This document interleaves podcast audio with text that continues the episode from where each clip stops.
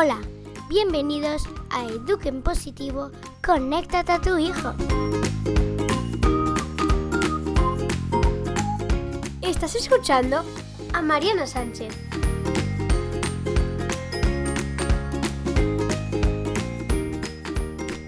Hola, bienvenido a más un capítulo de Eduquen Positivo, conéctate a tu hijo. Bueno, ya sabes que a mí siempre me gusta empezar el capítulo a darte las gracias. Y quiero darte las gracias porque te has suscrito a la news de esta semana y es verdad que te lo agradezco por un motivo. Estoy preparando algo que voy a necesitar de ti, de tu participación para que puedas estar más activo en esta nueva temporada. Entonces te agradezco que estés ahí. Bueno, y no te preocupes, si tú aún no estás, porque ahora me excuso y digo, uy, y esto de la news y apuntarme a la lista de qué me habla, ¿no? Pues ningún problema. Envíame un correo a marianasanchespodcast.com para que te pueda pasar un enlace o si estás por Instagram, entre Mariana y en mi perfil tienes un enlace directo que puede llevarte a, a suscribir la news. Bueno, aparte de todas estas cosas, ¿de qué vamos a hablar hoy? Mira, de un ejercicio estupendo para estimular y para desarrollar nuestra capacidad de tener más paciencia. Y bien, paciencia porque ya llevas un minuto escuchándome y no sabías el tema. Muy bien, te has aguantado hasta aquí. En el último capítulo, que hablaba de comunicar con empatía con los hijos, te hablé de la paciencia como una herramienta o una habilidad, mejor dicho, fundamental para comunicar. Pero es verdad que creo que está muy poco explicado y se habla muy poco de cómo desarrollamos la paciencia. Bueno, a mí cuando empecé a preparar el capítulo, la primera idea que me ha venido a la cabeza fue, pues, paciencia se practica con paciencia. y parece así un poco tonto, pero es que es verdad. Y hay dos palabras que me ven a la mente. Practicar paciencia es, por una parte, tener paciencia de cuándo vamos a perder la paciencia, y por otra parte, es tener compasión compasión con nosotros mismos. Así que en este capítulo yo no te voy a hablar de la paciencia que nos gustaría desarrollar en nuestros hijos, sino esta habilidad en ti mismo. Ya sabemos que como padres, como madres, maestros, somos modelo y no vamos a exigir nada, porque no tiene sentido, tampoco es coherente, nada que nosotros no somos capaces de hacerlo. Entonces, de este capítulo no te voy a hablar de niños, no voy a hablar de hijos, sino de nosotros como padres. Bueno, si tú ya llevas tiempo a gestionar tu autocontrol, tu capacidad de respirar y buscar tu paciencia, pues este capítulo no es para ti. Así que puedes saltar a otro o esperas del próximo del próximo jueves.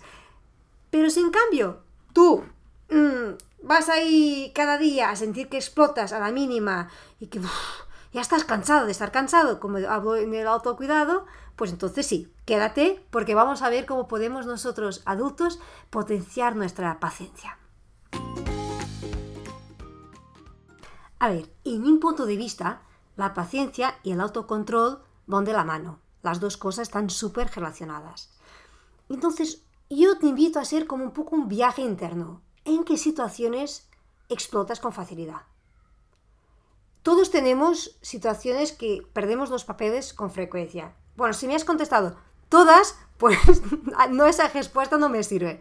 Seguramente hay cosas, hay situaciones que te hace desesperar o te hace explotar de una forma más evidente, más rápida.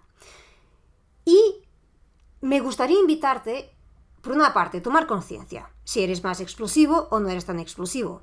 Este ritmo loco que llevamos, en esta velocidad loca de la sociedad que tenemos hoy en día, es más propicio a no sermos tan slow life, que también hay, gente que consigue elevarlo, yo no soy tan slow life, intento buscar muchísimo mi serenidad interna, porque la serenidad es algo que me da salud, y yo tuve un reto de salud en la vida, y justo por ahí tuve que practicar mucho esta búsqueda de tranquilidad interna. Pero es verdad que gente que no tenga que pasar por nada, ninguna situación más crítica de salud y que nada le obliga a frenarse, va por la vida un poco así, de ritmo loco, ¿no? ¿Qué pasa? Si no paramos a tomar conciencia qué nos hace explotar, en qué situaciones nos sentimos más en descontrol, va a ser muy difícil de entender y de elegir dónde voy a practicar mi paciencia. Porque ese es el segundo paso que te quiero dar. Busca, después de entender dónde pierdes toda la paciencia, pues busca una situación o un entorno donde te gustaría trabajar tu paciencia. Si es en el trabajo, si es en el tráfico, si es manejando la comunicación con tus hijos, si es con tu pareja, lo que sea. Cada uno es uno y tiene situaciones en que se siente más a, perder la paciencia que otros. Busca una situación, porque lo que pasa es que queremos trabajar el autocontrol y la paciencia en todo, no va a ser posible. Y al final, cuanto más quieres controlar y prohibir y prohibirte a ti mismo, vas a conseguir justo al revés. Nuestro cerebro no le gusta todo que sea prohibición. Es como, bueno, sabemos, ¿no? Cuando queremos prohibir algo es que da mucho más tentación de hacerlo. Entonces, no te prohíbas. Toma conciencia de dónde quieres trabajar. Y a partir de ahí, por eso estaba al inicio del capítulo, vas a tener que tener compasión contigo mismo. Porque al inicio cuesta. Entonces, yo te voy a dar unas pautas que, en mi punto de vista, te pueden ayudar a promover y a desarrollar tu paciencia y autocontrol. Y autocontrol, a mí me abre otra idea en la cabeza que es autogestión, autogestión emocional. Bueno, aquí ya tendría que entrar en una explicación un poco más neurocientífica y, bueno, el podcast no me da para eso. Pero bueno, vamos a, a suponer que quieres trabajar la paciencia a la hora de manejar la comunicación con tus hijos. Que puede ser mientras has de comer a un bebé que le cuesta comer la sopa. O puede ser con un hijo adolescente que te da un portazo y te contesta mal a cada dos, tres, no quiere hablar contigo. A un niño que no escucha cuando es la hora de ir a, a ducharse. Y con esto no quiero decir que hay que aguantar mala educación o faltas de respeto. No, es cómo vas a gestionar cómo vas a intervenir, desde qué lugar vas a actuar y no a reaccionar.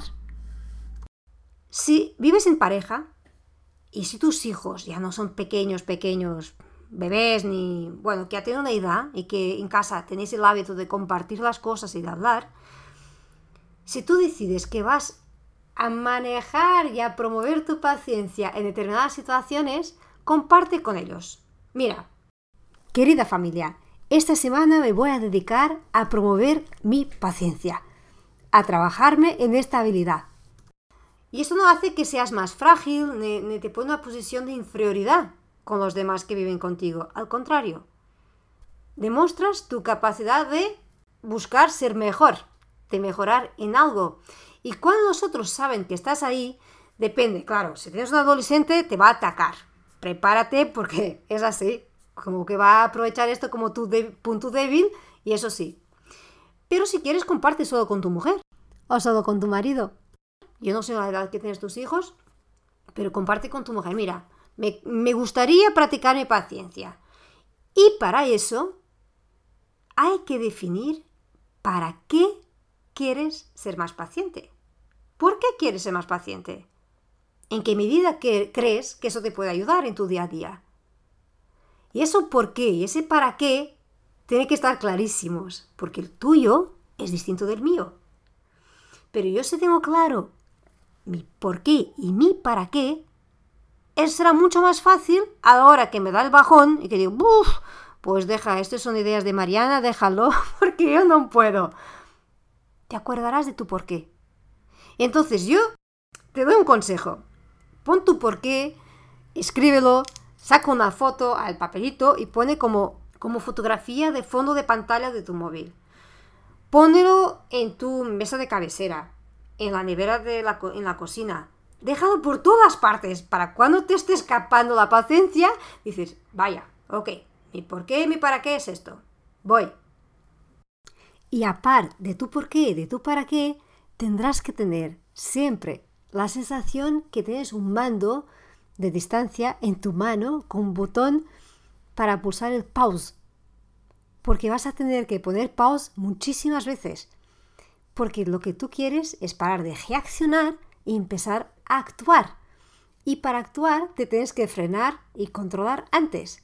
Y ayuda mucho, a mí me ayuda porque soy muy visual, tener una idea de algo que tú Lo, lo apretas y te sale. Pues pause pone el botón, ¿sabes? Como si estuvieras con la televisión y. Congela ese momento. Respira, busca tu calma y no reacciones sobre un momento explosivo. Date permiso a recuperar. Y no estés muy preocupado o preocupada, no, porque me tenéis que escuchar en este momento, porque es ahora que me tengo que escuchar y hacer valer que soy la autoridad. Tranquila, tranquilo. Nuestra autoridad de padres se hace valer cuando estamos sobre control y no cuando estamos sobre descontrol. Tendrás muchísimo más oportunidad y enseñarás muchísimo más cuando estés capaz de actuar. Y desde la calma, desde la serenidad, desde el control, porque ahí tú vas a poder ver, ver la situación con otros ojos. Y a lo mejor te darás cuenta que no es para tanto. O te darás cuenta, uff, y me iba a pasar, porque cuando estamos sobre descontrol tampoco decimos cosas con tanto nexo y por eso nos entusiasmamos y vamos ahí tú, tú, tú, tú, tú, que no paramos, que tampoco es necesario. Bueno, dicho así, parece que es muy fácil y que mañana mismo lo puedes poner en práctica, que va a ir todo súper bien. Ya sabemos que no. Nos va a costar un poquito. Pero yo te digo con toda la confianza y con toda mi sinceridad, si consigue, y con práctica, práctica, práctica y mucha paciencia se logra, te lo puedo asegurar. Bueno, para que todo esto sea más fácil, porque hemos hablado de muchas cosas, voy a pasar por la news los tópicos de cómo entrenar nuestra paciencia para que sea más fácil y tener todo ahí muy presente. Espero que te sirva este capítulo, que te resulte útil, que te entusiasmes a poner en práctica no solo comunicar con empatía del capítulo anterior, como ahora trabajar tu paciencia, esta habilidad que nos falta tanto a nosotros padres y maestros y madres. Yo, para mí, padres y madres vamos todos juntos, por eso no, tengo el hábito de separar. Y perdona si, si, no te identificas cuando digo padres y eres madre, porque para mí vamos juntos, aunque estemos casados o no, pero somos un equipo, deberíamos serlo. Cuando no es posible, bueno, no voy a entrar por ahí, dejaremos eso para otro capítulo. Si te ha gustado el capítulo, no te olvides de compartirlo con quien crees o con quien te gustaría de llevar este mensaje y poder ayudarte también. Compártelo por redes sociales, por WhatsApp, por email, por lo que te sea más cómodo. Ya sabes que los podcasts van de estrellas, así si escuchas en Apple Podcast, deja tus estrellas, deja un comentario, una reseña y ya sabes, escríbeme un correo a marianasanchezpodcast.com o un mensaje directo en marianasancheznet en Instagram porque me encantaría saber qué te ha parecido este capítulo, cómo quieres poner en práctica, si estás poniendo en práctica, qué tal te está resultando. Dame noticias tuyas. Y hasta aquí el capítulo de hoy. Un fuerte abrazo y nos vemos en el próximo capítulo.